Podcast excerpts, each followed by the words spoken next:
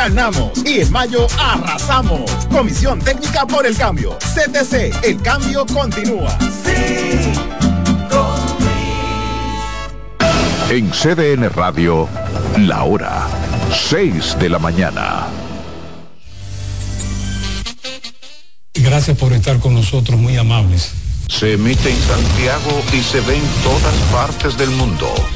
José Gutiérrez en CDN. Herido en accidente, además de ñapa, le robaron su teléfono móvil. Todo lo que pasa en la geografía nacional, no importa dónde ocurra, ahí hay un correcaminos de José Gutiérrez en CDN. Se salvaron en tablita. De lunes a viernes a la una de la tarde, por CDN, el canal de noticias de los dominicanos. Como un concepto totalmente nuevo en el panorama televisivo, en 1998 el Banco Popular funda Cadena de Noticias, la primera y única emisora de televisión nacional basada en la transmisión ininterrumpida de noticias y emisiones en vivo de grandes acontecimientos de actualidad, tanto nacionales como internacionales. ¡Cuidado!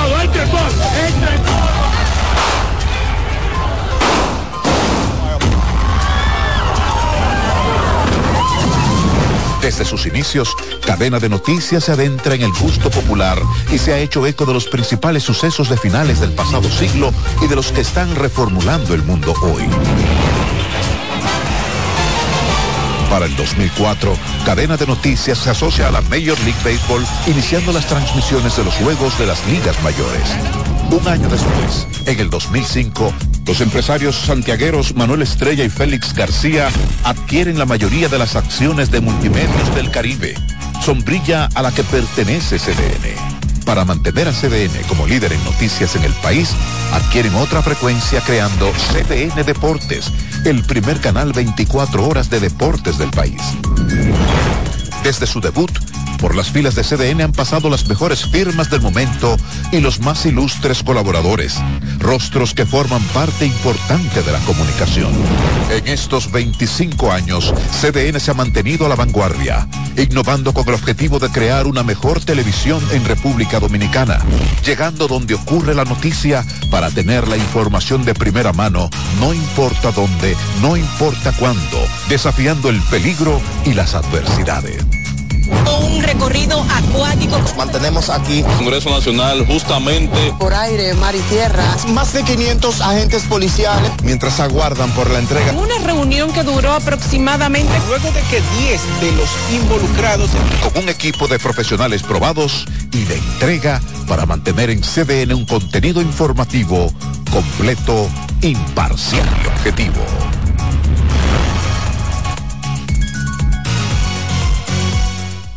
Yulisa Céspedes y sus invitados te muestran día a día la realidad de todo lo que acontece en el país y analizan los procesos de una manera objetiva para que te formes tu propio criterio en solo 55 minutos. 55 minutos con Yulisa Céspedes, con una producción eficiente y diferente. De lunes a viernes a las 10 de la noche, 55 minutos con Yulisa Céspedes por CBN, el canal de noticias de los dominicanos.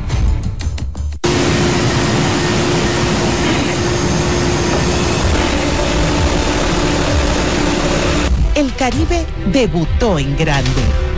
Fue un 14 de abril de 1948 cuando el Caribe salió a la calle con una edición de 120 páginas. No pasó mucho tiempo hasta que un Caribe y un periódico se convirtieran en sinónimos para los dominicanos.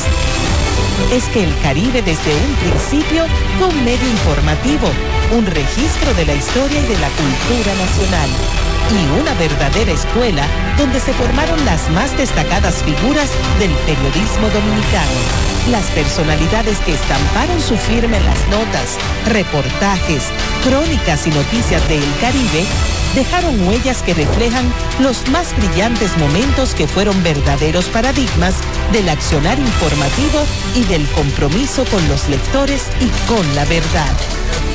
La historia del Caribe tiene rostros humanos, verdaderos ejemplos de trabajo silencioso, dedicación y entrega que han sido la base de su grandeza y la razón de que pudiera perdurar a través del tiempo.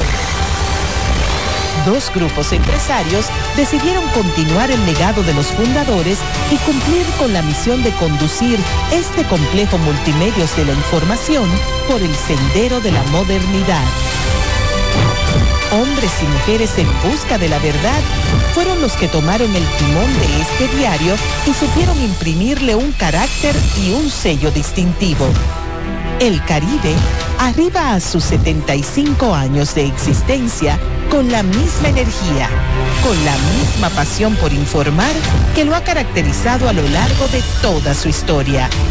Una historia que se sigue escribiendo. El objetivo último no es el crecimiento, es el desarrollo.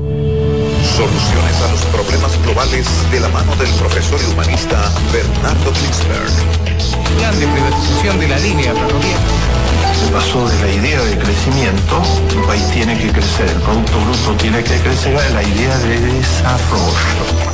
Sábados y domingos a las 5.30 de la tarde. Por CDN, el canal de noticias de los dominicanos. Atención, mucha atención. Ya pueden seguirnos en nuestros canales de WhatsApp CDN 37 entrando en novedades y en Telegram Noticias CDN 37 para que reciban las noticias de último minuto ocurridas en el país y en el resto del mundo para mantenerte informado donde estás y donde quiera que vayas. WhatsApp CDN 37 y Telegram Noticias CDN 37. CDN, el canal de noticias de los dominicanos. Agenda Climática es el primer noticiario especializado en la información meteorológica en el país. Las principales noticias comentadas por Jim Suriel, analista meteorológico sobre cambio climático, desarrollo sostenible y fenómenos climatológicos a nivel planetario. Con entrevistas a profesionales y titulares de instituciones vinculadas al sector climático, gestión de riesgos y prevención de desastres de nuestro país y la región del Caribe. Agenda Climática. Sábados y domingo a las 5 de la tarde. Por CDN el canal de noticias de los dominicanos. CDN Online. No importa dónde te encuentres, estamos disponibles para ti. Hasta en el Polo Norte nos vemos. CDN Online. A un clic de distancia. CDN, el canal de noticias de los dominicanos. Este fin de semana en Encuentros VIP disfrute de un programa especial. Gracias Yair, a ti y a todo tu equipo. Yo feliz de recibirnos en esta tu casa. Conozca parte de los rostros. Selecto compendio de aquellas conversaciones y actividades de este espacio de televisión de casi dos décadas en el gusto de la gente. La distinción es mía. La verdad que me da la oportunidad de comunicar tantas cosas interesantes que pudieran emanar de esta entrevista. Encuentros VIP con Yaira Casó. Sábados y domingos a las 5.30 de la tarde por CBN.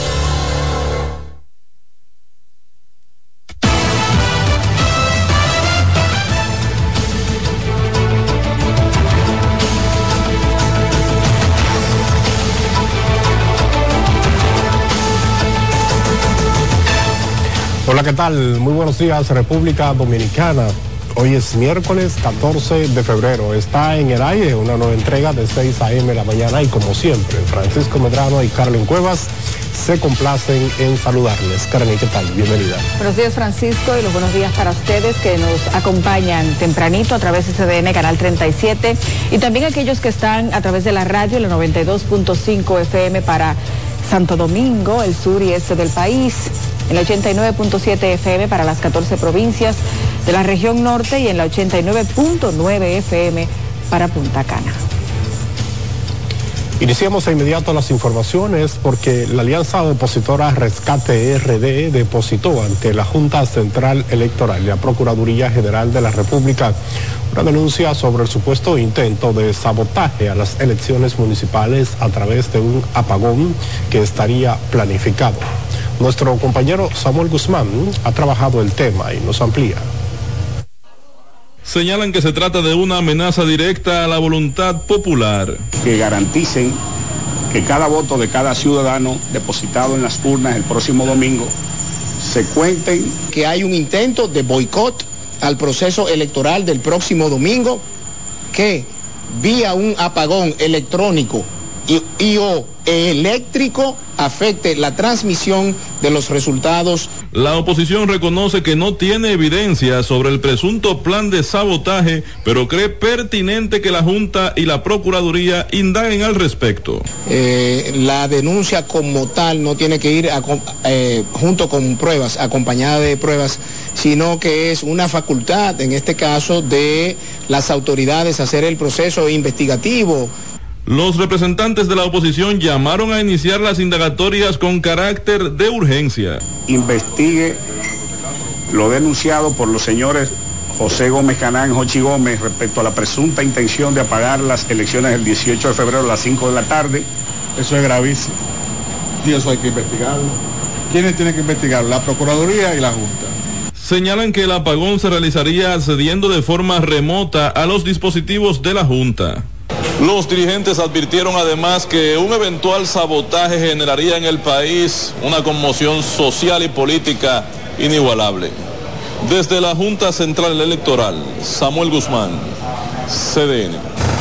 Y el procurador contra los delitos electorales aseguró que se investigan dos denuncias, una sobre hackeo a los equipos de la Junta Central Electoral y otra sobre el supuesto uso de los recursos públicos en la campaña oficialista. Sin embargo, Iván Vladimir Félix afirmó que el tema sobre el uso de los fondos públicos no es de su competencia. La ley 2023, a partir del artículo 310, tiene hasta el 316, tiene toda una estructura preparada conforme eh, las conductas que se presentaron en esa ley. Bueno, el tema de exhibir el voto, el tema de comprar cédula, el tema de comprar votos, el tema también de que una persona por su relación de superioridad dentro del propio Estado le diga a otro que tiene que votar en tal o cual dirección, también es un delito electoral. Pero ahí está eh, toda la estructura a partir del 310 y la pueden buscar porque son muchos artículos. Bueno, hay dos denuncias interpuestas, una por los eh, el bloque de diputados del PLD respecto a los usos, el uso del Estado, respecto a lo que usted me ha preguntado, pero también respecto de un término incorrecto se utilizó, un hackeo a una impresora, lo cual es imposible. Y entonces el Ministerio Público está trabajando en eso. Félix citó algunos de los delitos electorales contemplados en la ley 2023 a partir del artículo 310, como la compra de votos, indicó que más de 170 fiscales de las 35 fiscalías a nivel nacional estarán trabajando en una estrategia para durante, antes, durante y después de los comicios. Y seguimos con más porque la Junta Central Electoral concluyó con la distribución de los kits con materiales electorales. A partir de ahora, la logística entra en una nueva fase que corresponde a las juntas en los municipios con la instalación de los recintos y los colegios. Compartimos la siguiente historia. El proceso de distribución de las boletas y otros materiales electorales, así como los equipos tecnológicos, se ha cubierto en todo el interior del país. Y solo resta entregar las valijas en el Distrito Nacional, que ha sido dejado intencionalmente por la cercanía con la sede de la Junta. El director de elecciones, Mario Núñez, informó que en lo adelante corresponde a las juntas en los 158 municipios agotar la fase de redistribución e instalación de los colegios electorales entre miércoles y viernes. Ya solo nos resta la entrega al Distrito Nacional, que son 2.199. Igualmente, a partir del jueves empieza la logística de las juntas electorales, iniciar el la, la llevada de los equipos hacia los recintos. Desde la sociedad civil valoran el montaje y llaman a los partidos a la prudencia en el último tramo del proceso. La Junta ha ido cumpliendo con todos los pasos para que ya los equipos estén en cada una de las regiones, los materiales, eh, todo lo que se va a utilizar el domingo va a estar ya en todo, en todo el territorio nacional, por lo que consideramos que si no no hay hasta ahora como ninguna dificultad en el proceso. Los partidos están en la obligación de cumplir con el calendario. El calendario establece que el día, el 15 de febrero, se termina todo tipo de proselitismo para mantener también la tranquilidad y la paz de cara al proceso electoral. Este martes la Junta impartió un taller de orientación sobre el uso de los EDET o equipos de transmisión de resultados a miembros de participación ciudadana, que trabajará como observador de la contienda. Mientras que a la sede de ese órgano comicial también se han presentado delegaciones de observadores internacionales. La Junta también culminó la capacitación y entrega de las credenciales de los más de 84 mil funcionarios de colegios. Carolyn Cuevas, CDN. Y el candidato a alcalde del Distrito Nacional por el PLD, Domingo Contreras, entregó al bloque parlamentario de la oposición un documento con 308.119 firmas para demandar la solución del problema del drenaje en la ciudad. Se trata de la del proyecto Mi firma por el drenaje puesto en marcha por Contreras en el marco de su campaña electoral. Le damos la bienvenida a Domingo, a Janet, a todos los compañeros y compañeras de Rescate RD para que juntos, para que juntos y en representación de los cientos de miles de dominicanos y capitaleños que han firmado este este documento, pues respaldan y avalan el proyecto que pronto se convertirá en ley para bienestar de los capitaleños de la República. Hicimos que esto no fuera solo una iniciativa política y no que se convirtiera en una iniciativa ciudadana. Y en principio eh, fuimos más modestos, pensamos que podríamos recolectar unas 200 mil firmas, pero los acontecimientos nos señalaron que los capitaleños están ávidos de perderle el miedo a la lluvia. Contreras reafirmó su compromiso con buscar una solución desde la alcaldía al problema del drenaje de la ciudad, el cual definió como el principal dolor de cabeza de los habitantes en la capital dominicana. Y seguimos en el plano político, el candidato a la alcaldía del municipio Santo Domingo Este por el PRM, Diva Astacio, cerró ayer martes su campaña con un acto al que asistió la vicepresidenta de la República, Raquel Peña. Nuestro compañero Dayson Ovalles estuvo allí y nos cuenta más. En medio de la multitud, Dio Astacio manifestó que confía en que ganará las elecciones municipales este domingo. Manifestó que los simpatizantes deben mantenerse unidos para obtener el triunfo. Y les digo que en los próximos cinco días empezaremos a cambiar la historia de Santo Domingo Este. Estos cinco días deben servirnos para estar más unidos y fuertes que nunca. Dejaremos atrás todo tipo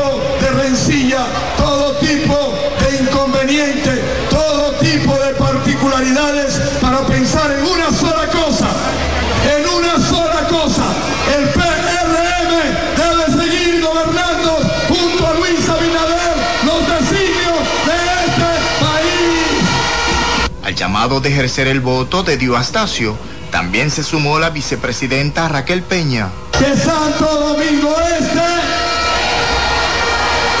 se levanta con más crecimiento económico, se levanta con más hoteles y turismo,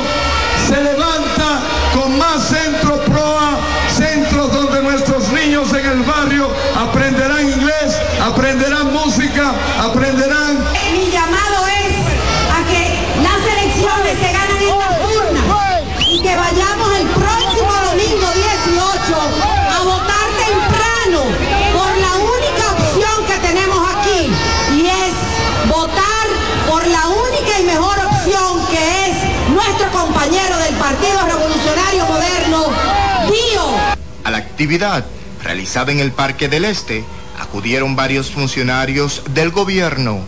Deison Ovalles, CDN. Y el presidente Luis Abinader manifestó en su discurso durante la reunión del Consejo de Seguridad de las Naciones Unidas que la consigna del país de ahora en adelante será o luchamos juntos para salvar a Haití o lucharemos solos para proteger a la República Dominicana. Yanela Pimentel tiene los detalles.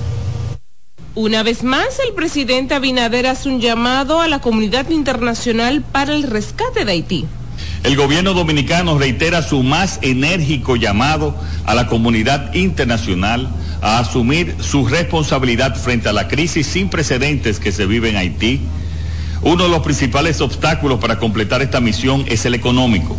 El mandatario manifestó que dio este paso tras el giro que ha dado la situación interna de Haití con la entrada de nuevos sectores paramilitares que agrava más el conflicto existente. Políticos que pretenden presentarse como redentores ante un país que anhela seguridad, alimentos y paz. Y es que para el jefe de Estado la situación del vecino país no ha sido atendida con la urgencia que amerita. Expresó que la comunidad internacional debe dar el apoyo económico que Kenia necesita para la intervención. El gobierno dominicano reitera su más enérgico llamado a la comunidad internacional a asumir su responsabilidad frente a la crisis sin precedentes que se vive en Haití. Uno de los principales obstáculos para completar esta misión es el económico. La comunidad internacional debe facilitar el dinero tantas veces prometido y debe hacerlo ahora.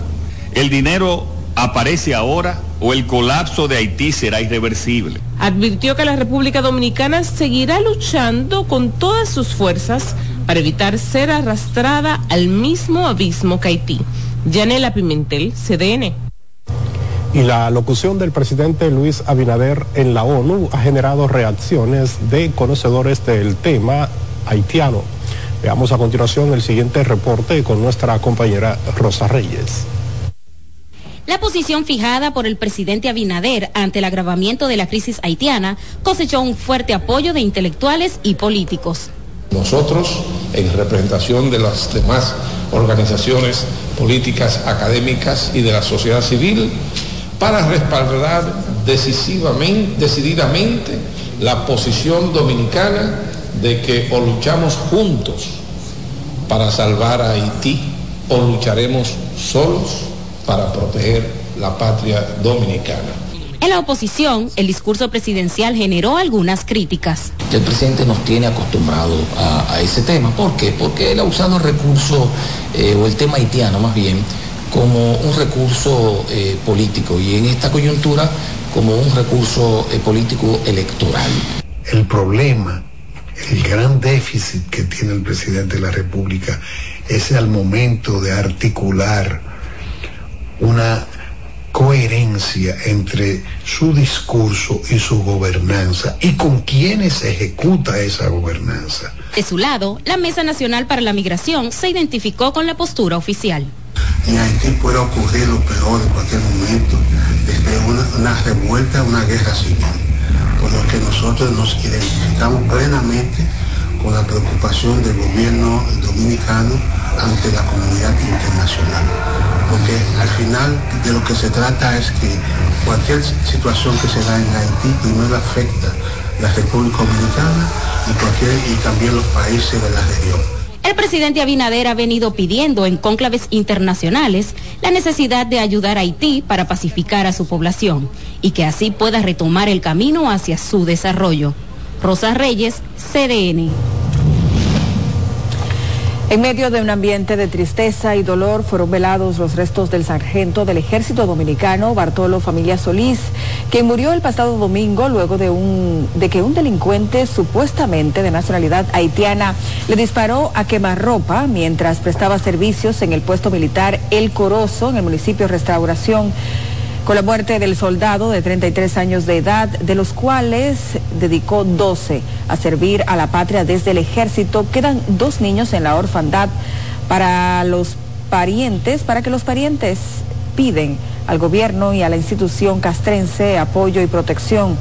Los familiares, vecinos y amigos de la familia de familia Solís clamaron por justicia en este crimen, pero también mayor protección y control en la frontera de su esposo. Tú eras la esposa de, de, joven. Sí, señor. ¿Cuántos hijos tenían ustedes? Una niña. ¿Qué piden ustedes? Que investiguen el caso porque él no podía. Ay, ay, él no se metía con nadie. Ay, tan contento que salió el viernes de aquí. Me dijo que venía el miércoles. Ay, ve cómo que me lo traen ahora. ¿Qué voy a hacer con mi niña?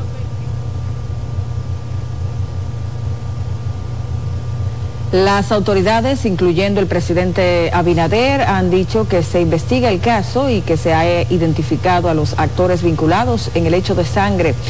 Las honras fúnebres fueron realizadas en el sector La Siembra, en Cruz de Cabrera del municipio Restauración. Ha llegado el momento de hacer una pausa. En breve hay más informaciones.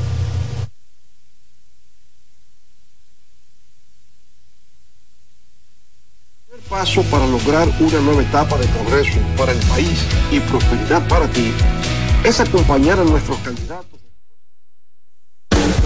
Estás en sintonía con CDN Radio. 92.5 FM para el Gran Santo Domingo, zona sur y este. Y 89.9 FM para Punta Cana. Para Santiago y toda la zona norte en la 89.7 FM. CDN Radio. La información a tu alcance. Ahorra tiempo. Con tu paso rápido, evita las filas y contribuye a mantener la fluidez en las estaciones de peaje. Adquiere tu kit de paso rápido por solo 250 pesos con 200 pesos de recarga incluidos. Dale pa los rincones, donde te espera un gran sol, en la playa, en la montaña, belletas y tradición. Dale donde te espera un gran sol, un mopongo, peca, un pito y todo nuestro sabor. Dale pa los rincones, hay que bella nuestra tierra. Dale pa los rincones, su sabor y su palmera. Lleva lo mejor de ti y te llevarás lo mejor de tu país. República Dominicana, turismo en cada rincón. Esta ciudad es como nuestra casa. Hay que cuidarla y arreglarla. Hay que quererla. Hay que soñar la ciudad que queremos, el país que queremos y trabajar para convertir esos sueños en realidad. Ya lo hicimos y lo vamos a seguir haciendo. Vota este 18 de febrero, Carolina, alcaldesa. Ahorra tiempo. Con tu paso rápido, evita las filas y contribuye a mantener la fluidez en las estaciones de peaje. Adquiere tu kit de paso rápido por solo 250 pesos con 200 pesos de recarga incluidos. CDN Radio tiene el espacio más transparente, plural y profesional de la Radio Nacional. Cada día, los comunicadores más informados analizan el acontecer nacional en La Expresión de la Tarde. Un equipo de periodistas comprometidos a informarte con verticalidad y veracidad. Porque en este país tan pequeño, en este país de Macondo, todo se sabe. La Expresión de la Tarde, de lunes a viernes de 3 a 5 de la tarde por CDN Radio. Capital privado del país. El señor Paniagua informó que el Banco Popular concluyó 2023 con activos totales por valor de 750.266 millones de pesos, tras un crecimiento de 19.1% respecto al año 2022. Indicó que este excelente desempeño fue posible gracias a la confianza de los clientes y accionistas, así como al clima de estabilidad macroeconómica y social que vive el país. Subrayó que estos resultados permitieron además mantener la calidad de los activos y terminar con un índice de cartera vencida situado en 0.86% de la cartera bruta y una cobertura de provisiones del 316% en tanto que el índice de solvencia fue de 14.98% por encima del requisito regulatorio. Asimismo, el Banco Popular terminó el año 2023 con una cartera de préstamos neta de 481.722 millones de pesos para un crecimiento de 19.6%. Paniagua destacó que el 56.7% de ese incremento en las facilidades crediticias se destinó a financiar actividades productivas de la economía. La entidad bancaria concluyó el año anterior con un balance de 556.506 millones de pesos en depósitos totales para un crecimiento de 14.2%. Sobre las utilidades netas, explicó que el Popular obtuvo 22.894 millones tras descontar el monto de 7.384 millones del impuesto sobre la renta. En materia de negocio sostenible, destacó el portafolio de finanzas verdes Azteeco, pionero en el mercado, que registró durante el año pasado un incremento en su cartera de 17%, superando los 2.267 millones de pesos. Continuamos con más. Cuatro ex policías resultaron heridos durante una marcha que fue dispersada con gases lacrimógenos por la policía, que trataba de impedir, evitar que se impidiera el libre tránsito. Los agentes veteranos exigen al gobierno el pago de indemnizaciones por los años de servicios prestados. Reza Álvarez cuenta más que están tirando. Tenemos dos heridos. La marcha que se dirigía al Ministerio de Hacienda inició en la avenida 27 de febrero con Máximo Gómez, donde fueron enfrentados por miembros activos de la policía con gases lacrimógenos y perdigones, dejando heridos a cuatro veteranos que se encuentran ingresados en diferentes centros de salud. Esta es la tercera ocasión que decenas de miembros en retiro de la Policía Nacional protestan frente al Ministerio de Hacienda, esta vez mucho más enérgicos y con hombres encadenados en la puerta. Yo voy a morir hoy si Jorge Vicente no nos responde, porque aquí me voy a secar encadenado. Que le den el seguimiento a lo que es la indemnización, los 22, 23. Pero también estamos exigiendo el sueldo por año, que hay personas aquí que todavía a partir del 2022 todavía no se le ha entregado todavía su sueldo por año. Da pena y vergüenza que nuestro dinero está en la cooperativa y ellos lo que viven negociando con nuestro dinero. Intentando mediar y acordar una reunión con una comisión de los veteranos, Jesús Félix, viceministro de Seguridad del Ministerio de Interior y Policía, conversó con ellos. Luego, fueron recibidos por el viceministro de Hacienda, Derby de los Santos. En el momento de la reunión, y tú planteas el punto de vista que ustedes tienen, lo que ustedes exigen es un conducto. Que van a emitir un comunicado oficial para reunirnos el próximo 13 del mes entrante. Si ese comunicado no sale en esta semana, el martes todos estaremos aquí de nuevo.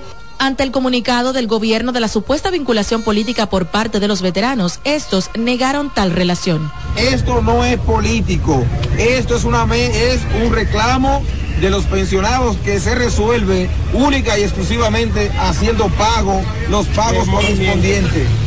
La comisión informó que de no emitirse el comunicado que prometió el viceministro en los siguientes dos días, estarán nuevamente en pie de lucha el próximo martes y hasta que sean pagadas sus indemnizaciones. Raiza Álvarez, CDN. Bueno, y a propósito de la protesta de los ex policías, el Ministerio de Hacienda informó que un total de 990 de ellos han retirado el cheque por valor de la compensación reclamada y que solo 310 no han acudido a retirar el pago a pesar de que esta está disponible. En un comunicado, la cartera explica que recibió solicitudes de pago de indemnizaciones por retiros correspondientes al periodo 2016-2021, sumando un grupo de 3.300, el cual implica un pago de 1.770 millones de pesos. De esta cantidad han cobrado el 91% y el resto, unos 310 ex policías, son los que han acudido a retirar, o más bien, no han acudido a retirar sus cheques a pesar de estar disponibles desde diciembre pasado. Hacienda explica además que en la actualidad analiza los expedientes de las solicitudes de pago de los agentes retirados en el 2022 y 2023 y que al igual en los casos anteriores, una vez se haya validado que la documentación prevista cumple con las normativas vigentes, será debidamente anunciado el inicio de la entrega de los cheques. Y maestros del municipio de Vallejuelo, en la provincia de San Juan, llevan a cabo un paro de docencia por 48 horas en demanda de la reposición del director del Politécnico de ese municipio. Según expresaron directivos de la ADP durante una asamblea, Omar Cristóbal Montero fue suspendido por 60 días de sus funciones y ya lleva cuatro meses en esa situación de Vallejuelo y su maestro necesitan lo más pronto posible una reposición del profesor Omar Cristóbal Montero que tiene dos, más de dos meses suspendido, lo suspendieron por dos meses y tiene cuatro. Y en virtud de que el ministerio no ha mandado una comunicación reponiendo al director, nosotros necesitamos esta sesional que por favor se reponga el profesor.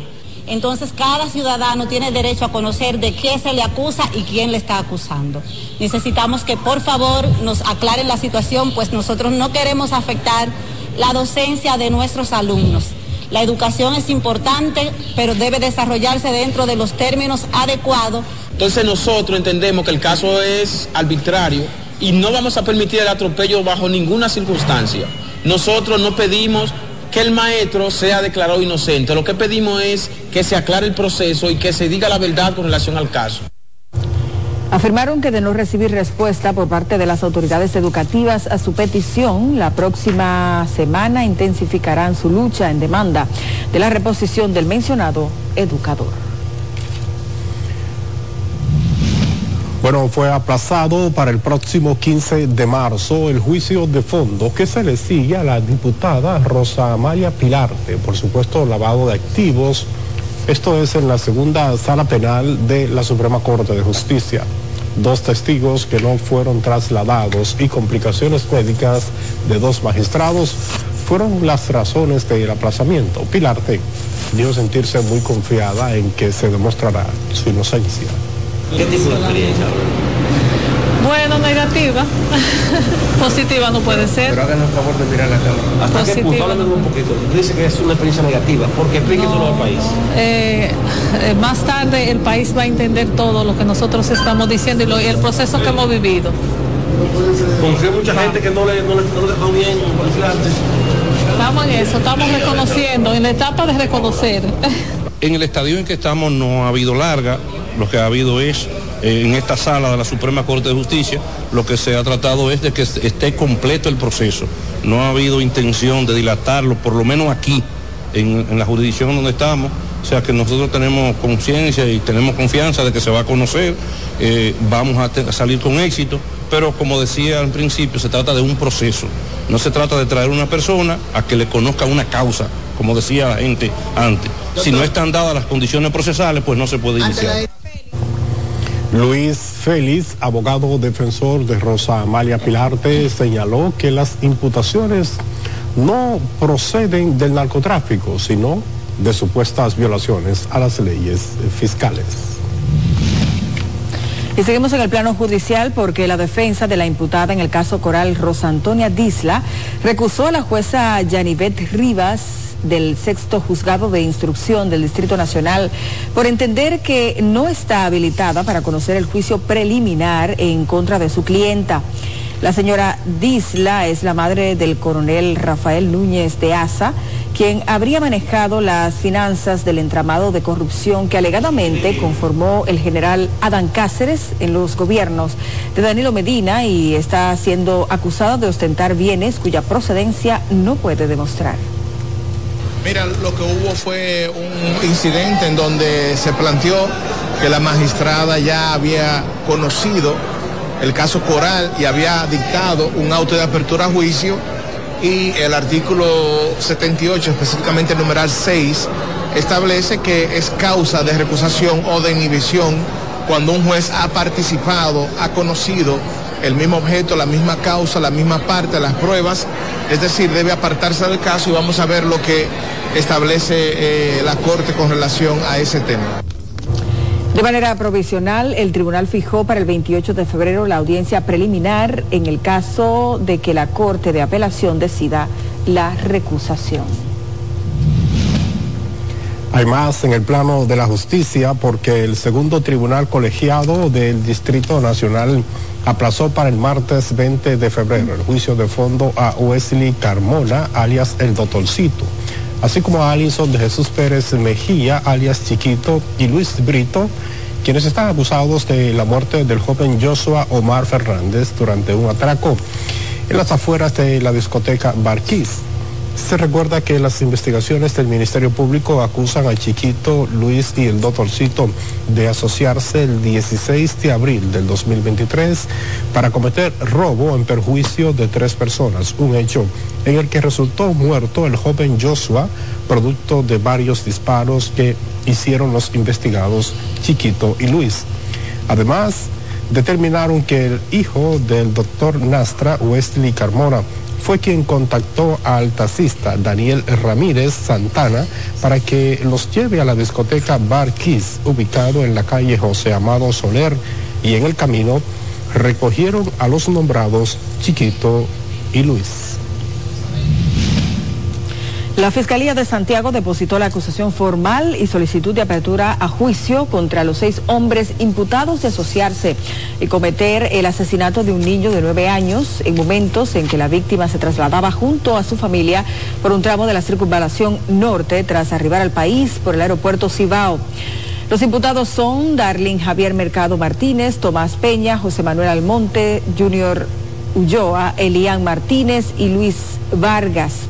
Los acusados se constituyeron en una organización criminal con la finalidad de darle muerte y sustraer las pertenencias a Sergio Luis Félix Mancebo, quien llegaba desde el extranjero con prendas de valor y altas sumas de dinero en dólares, acompañado de su hijo Luis Félix Camilo, quien fue la víctima mortal de este caso.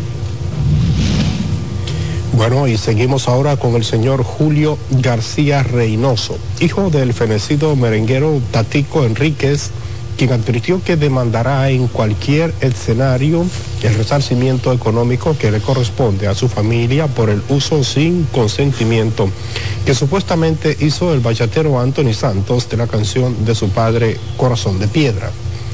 García habló con los medios de comunicación luego que la jueza de la segunda sala penal del Distrito Nacional, Clara Luz Almonte, aplazara para el 21 de marzo la audiencia en la que se ventila la demanda en contra del denominado Mayimbe de la bachata. Nosotros tenemos todo el derecho y tenemos toda la evidencia de que comercializaron el tema por todas las plataformas digitales, lo grabaron le, le, le, cometían cinco fracciones a un solo tema. Le cambian el título, ahí está el perito de la onda, que fue que la Procuraduría le pidió un perito a la onda, no nosotros. Una demanda, buscando una demanda, una demanda que de haber sido monetizada, eso iba a facturar algunos 3.500 pesos. En esta ocasión, Anthony Santos se presentó a la sala de audiencias, contrario a ocasiones anteriores cuando la magistrada emitió una orden en su contra para que comparezca ante el tribunal. Hacemos pausa para que más no le cambie.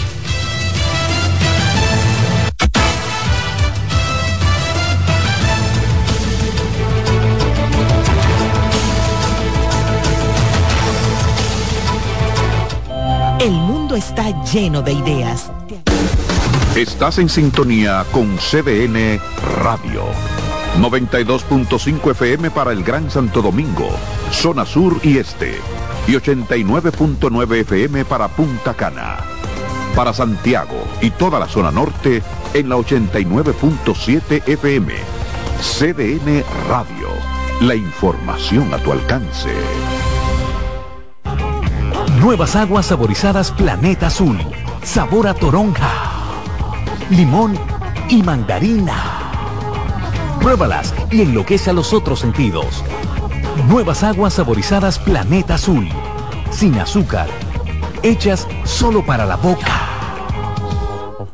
Dale pa los rincones. Donde te espera un gran sol. En la playa, en la montaña. Belletas y tradición. Dale pa los rincones. Donde te espera un gran sol. Un mopongo, peca, un frito. Y todo nuestro sabor. Dale pa los rincones. Hay que ver nuestra tierra. Sabor en su palmera. Lleva lo mejor de ti y te llevarás lo mejor de tu país. República Dominicana. Turismo en cada rincón. Esta ciudad es como nuestra casa. Hay que cuidarla y arreglarla. Hay que quererla. Hay que soñar la ciudad que queremos, el país que queremos y trabajar para convertir esos sueños en realidad. Ya lo hicimos y lo vamos a seguir haciendo.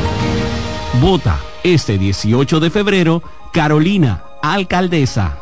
Ahorra tiempo. Con tu paso rápido, evita las filas y contribuye a mantener la fluidez en las estaciones de peaje. Adquiere tu kit de paso rápido por solo 250 pesos con 200 pesos de recarga incluidos. Leasing Avis, expertos en movilidad. Creamos soluciones a la medida de tu empresa o proyecto. Leasing Avis es el programa de arrendamiento para sus equipos de movilidad para empresas o proyectos. Costo de seguro fijo. Gastos 100% deducibles y TEVIS 100% deducible y sin pago inicial en adquisición. Tener todos los servicios de movilidad en una sola cuota mensual. Vehículos nuevos y servicios 24 horas. Cotice ahora 809-535-7191. De electrodomésticos American es calidad, con tecnología confiable y duradera. Televisores Smart Full HD, aires acondicionados inverters, neveras, estufas, freezers y mucho más. American lo dice todo. Somos la calidad. Radio Centro.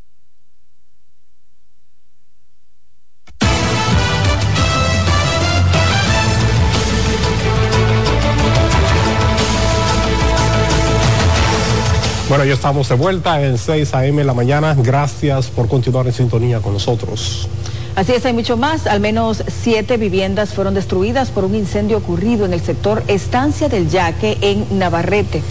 Así es, vamos a ampliar esta y otras informaciones desde la zona norte del país y hacemos conexión con nuestro compañero José Adriano Rodríguez. José, ¿qué tal?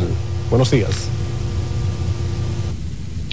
Muchísimas gracias y muy buenos días. Efectivamente, con relación a este tema, tanto las autoridades como los que resultaron afectados por este incendio desconocen qué pudo causarlo y esperan el informe del cuerpo técnico de los bomberos, mientras los afectados narraron que el fuego comenzó en la habitación de una de las casas, el cual consumió los ajuares de esa y otras que se encontraban en el interior. Los afectados pidieron a las autoridades acudir en su auxilio debido a que quedaron en la intemperie.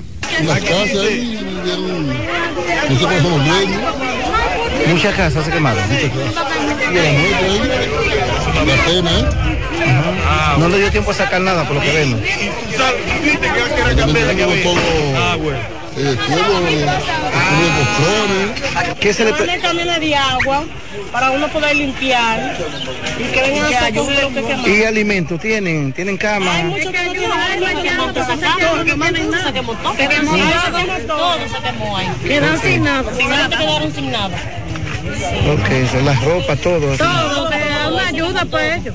Por el siniestro no se reportaron personas lesionadas. Y luego de tres meses, el escándalo que arropó a la maternidad de Clan Viuda Guzmán, en el que supuestamente una joven mujer dio a luz a mellizos y que solo les entregaron uno, el padre de la criatura, Carlos Manuel Morillo, continúa con la denuncia de que a su esposa María Esther Sánchez solo le entregaron a una de las criaturas. Y en ese sentido, el abogado Ambiorix Sánchez explicó que someterán a la justicia a todo el personal médico, así como el director del centro de salud, ante la falta de respuesta sobre este caso. También denunciaron que hasta el momento no les han entregado un récord médico a pesar del diagnóstico del supuesto embarazo de mellizos. Yo soy el padre de la niña que me robaron el seguro social. La doctora y el doctor que le hicieron el parto. De ella aquí. Yo la voy a llevar a la justicia porque cuando ella esté presa y ella va a hablar dónde está la niña, porque ella sabe dónde está la niña. Cuando le hicieron la sonografía, que nunca la han querido enseñar por la prensa, y el director me roba la sonografía mía, me dijo vaya a la clínica y busque copia si usted quiere. Lo que realmente procede a citar a la persona, el director de la maternidad de ese hospital, en vista de que ya se le ha se le ha intimado, nosotros le enviamos una fuerte mora para que nos envíen una copia del récord médico, porque si no tienen nada que esconder, pues lo lógico es que ellos aclaren tanto a esa familia y a la opinión pública cuál es la situación real se recuerda que la dirección del centro ofreció detalles del proceso en el que justificaron el supuesto error y que no hubo tal embarazo de mellizos. Y residentes en la comunidad de las Charcas Abajos denunciaron están siendo afectados por el paso de los vehículos pesados que sustraen agua del río Yaque, donde los camiones cisternas con frecuencia visitan el río en esa zona en busca de agua para comercializarla sin el debido trato, afectando el diario vivir de los que allí residen, por lo que piden la intervención del Ministerio de Medio Ambiente. Unos camiones para comercializar el agua del río, para vendérselo a la ciudad como agua potable, un agua inservible, alto, alto para, para el uso humano, tomársela como por ejemplo. Y ellos un colmado yo tengo allí, me compran cloro para echársela a los camiones adentro para decir que es agua potable. Eso es, un, eso es una. Otro el daño que nos están haciendo al río, a la calle. está desmantelado el río, donde vean cómo se acumulan los, los. El ayuntamiento debía cedernos una pala o algo para hacer esa limpieza, porque entonces medio ambiente se descuida y vienen los camioneros que botan los secómenes y vienen y nos lo traigan aquí. Vea cómo tengamos las playitas, la tengamos en un total abandono. Destacaron que si medio ambiente no interviene podría ocurrir una desgracia, ya que le impedirán el paso a esos camiones o realizarán protestas. Y con esta información finalizamos este resumen de noticias. Yo regreso con ustedes a los estudios en Santo Domingo. Muy buenos días. Muchísimas gracias a José por este resumen y continuamos con más. Así es, seguimos precisamente en Santiago porque murió afectado de dengue, un adolescente de 17 años de edad, hijo del comunicador Germán Dominiz, mejor conocido como Macho Macho. Se trata de Germán Alejandro Dominici Coronado, quien estaba ingresado en un centro de salud privado en esa ciudad desde el pasado miércoles. Con este ya suman dos los casos de decesos por dengue que se registran en Santiago en las últimas semanas. Los restos del adolescente serán velados en el Parque Cementerio Frente de Luz. En San Francisco de Macorís falleció la madrugada de este lunes supuestamente de dengue un niño de cuatro años quien estaba ingresado en un centro de salud privado de esa localidad. El padre del niño, visiblemente afectado, relató que había expresado su preocupación a los médicos solicitando específicamente que le realizaran pruebas para detectar presencia de dengue. Sin embargo, asegura que sus peticiones no fueron atendidas y no se realizaron las pruebas pertinentes. Lo dejan morir ahí en los Núñez. Es decir, que uno le decía que, que le hicieran la prueba de dengue y que no estaba de tiempo todavía. Y que le hicieran la prueba, le hicieron la prueba y dije que eran parásitos, lo que te dije, que eran parásitos y parásitos. Y el muchachito no se paraba de la cama hasta esta madrugada que murió. ¿En qué lugar estaba el Ellos dicen dije, que fue hace un gomito, dije que lo vomitó, pero yo no creo en eso. ¿Dónde yo no creo en doctor. ¿Cómo se llama el centro? En la, en la clínica Núñez. ¿qué tiempo tenía el de los niños? Ya tenía para tres días ya. Hoy, hoy tenía ya tres días. Con de y yo no quisiera la No, prueba. que ellos, no- que ellos no quieren hacer la prueba porque uno, uno sabía ya que eso era dengue porque él no se paraba de la cama. Después que él murió, ¿qué te dijeron ellos? ¿Qué fue lo que pasó? No, yo, yo salí para la calle, yo no, yo ni he llegado allá. ¿Qué va a proceder? la. Yo voy a ver ahora cuando llegue ¿Qué allá. usted le piden? Que se aclare Claro, esta que situación. eso y que ellos tenían que hacerle la prueba y de qué fue que murió el niño y no dejar porque no, no es un no un pollo ni ni ni, ni, ni- ni un caballo ni ¿Cuántos nada. más son Es una persona. Expresó su intención de emprender acciones legales contra el centro de salud en caso de que se confirme que la muerte fue consecuencia de dengue. Y en el marco de la 32 Jornada Mundial del Enfermo, el arzobispo de Santo Domingo, Monseñor Francisco Osoria, presidió una Eucaristía en acción de gracias en honor al Día de Nuestra Señora de Lourdes. La celebración preparada por la pastora de la salud de la Arquidiócesis de Santo Domingo concluye una semana con decenas de actividades para la promoción de la salud y la evangelización en la red de centros de salud, parroquias y zonas vicariales. Llaman a no excluir a nadie por raza, color o nacionalidad. Otra actitud es la de no excluir a ninguna persona, no excluir a nadie, ni por enfermedad, ni por raza, ni por color, no excluir a nadie. ni por nacionalidad, porque no es de nuestro país, no excluir a ninguna persona. Osoria subrayó la necesidad de brindar cercanía, ternura y compasión por los enfermos y orar por los mismos. Destacó además que otra actitud es no excluir a nadie por raza, color o nacionalidad, o nacionalidad. Nunca dejar solos a los enfermos, con la conciencia de que estos son catedrales donde está presente Dios. En otra información, el senador y presidente del partido Primero la Gente, Antonio Marte, advirtió del peligro que representa para el país los niveles de delincuencia en la frontera tanto del lado haitiano como en República Dominicana. Esto a raíz del asesinato de un miembro del ejército para arrebatarle su arma de fuego. Francis Zavala completa la información. Si delincuente de aquel lado, más hay de este. Con la muerte del miembro del ejército en la frontera, se activan aún más las alarmas de preocupación para las autoridades dominicanas. Y nosotros estamos en peligro. En peligro.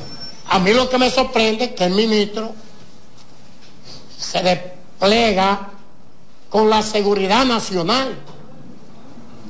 Y a poquito rato entonces ese guardia hay que dejarlo solo para que, por quitarle un arma de fuego, lo acribillen. Eso es peligro para nosotros.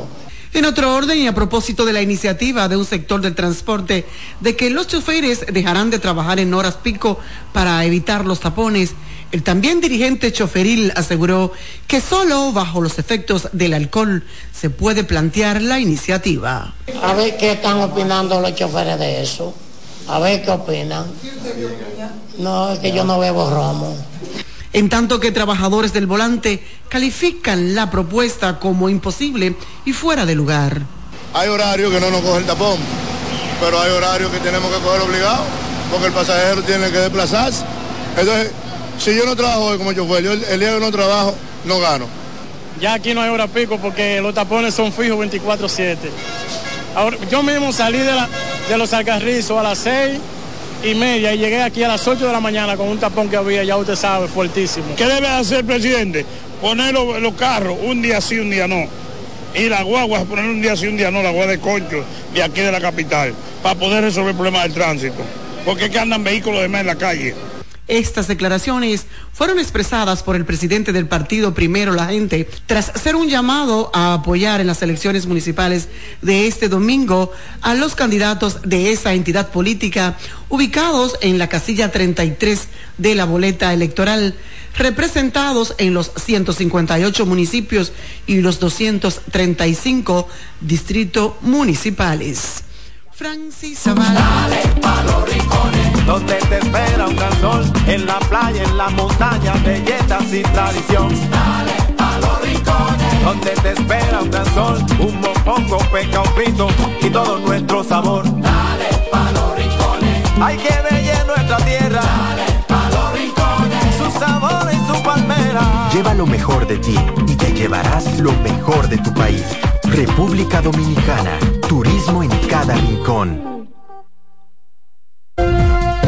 Presentamos Explorando el Mundo con Iván Gatón por CDN Radio.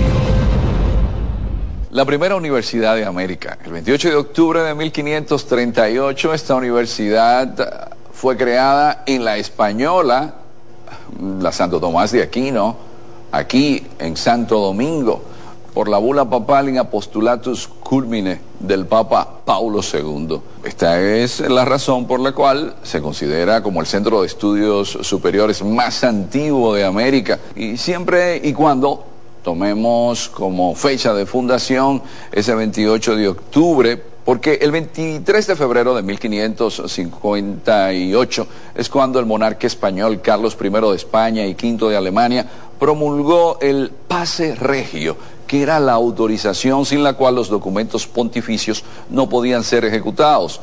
Las controversias sobre la primera universidad de América, si fue la Universidad Mayor de San Marcos en Perú o la Universidad Nacional Autónoma de México, UNAM, son inmensas e irresolubles.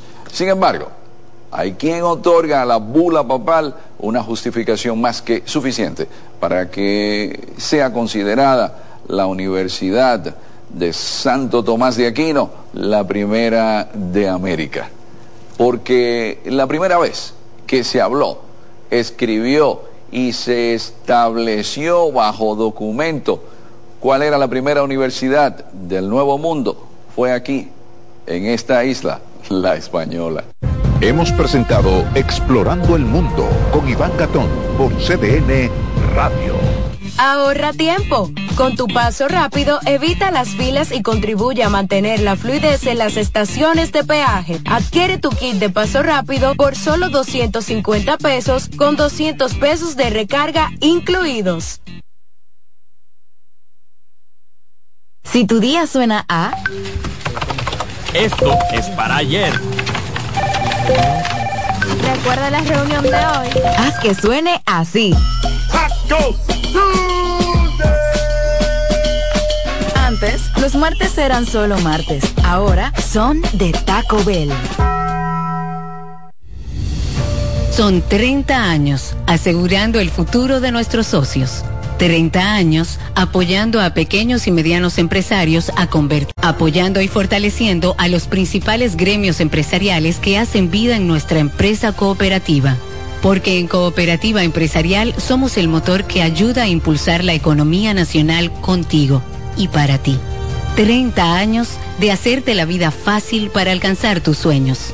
Cooperativa Empresarial, 30 años siendo tu futuro seguro.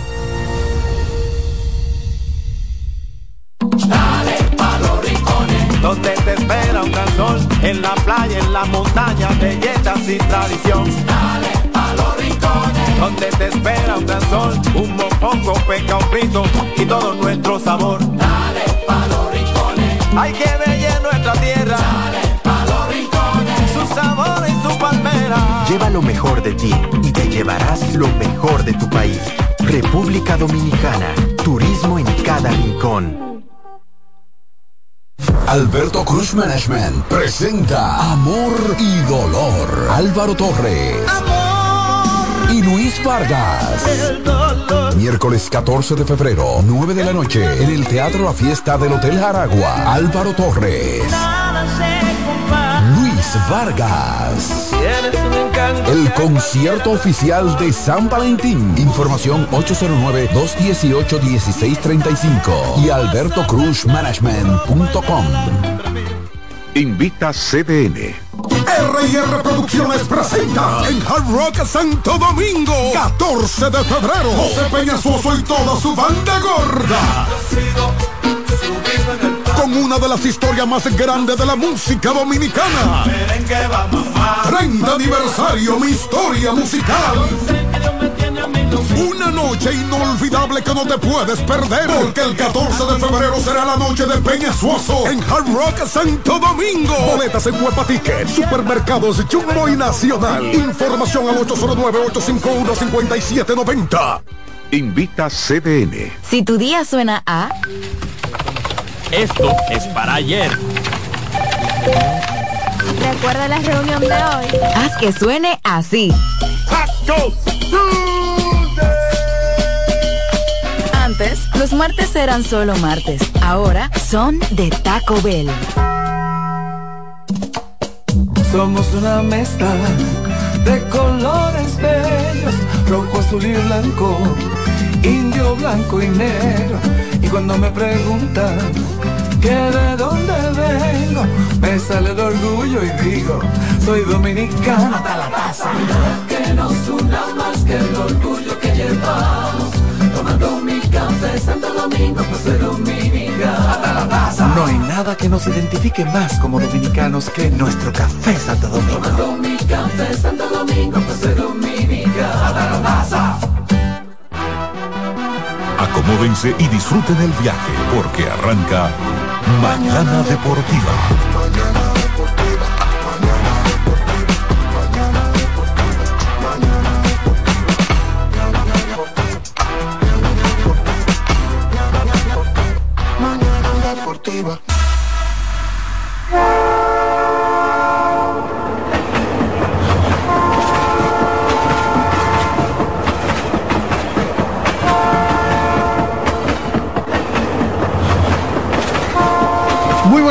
Buenos días República Dominicana, bienvenidos y bienvenidas una vez más a una nueva y presente edición de su espacio Mañana Deportiva por esta CDN Radio, lo mejor a través de tus oídos, transmitiendo desde el mismo corazón del Caribe, Santo Domingo, República Dominicana, para los 48.442 kilómetros cuadrados de esta media isla, en los 92.5 FM, 89.9 FM, para toda la zona del este, Punta Cana, muy específicamente, y en los 89.5 FM para toda la zona norte, muy específicamente Santiago de los Caballeros, donde tenemos un bastión de oyentes que seguramente hoy se van a poner de manifiesto. Alexis Rojas está en los controles, Dilcio. Güey. El comisionado de policía, Ay, sí. David Terrero. Activo. ¿Y qué es esto? ¿Y qué es lo que tiene el tipo? El tipo se dio una dosis. Y el tío Eli, el rooming, Eliezer González, su servidor Satoshi Terrero, comenzando la mañana de este miércoles, una mañana que promete. De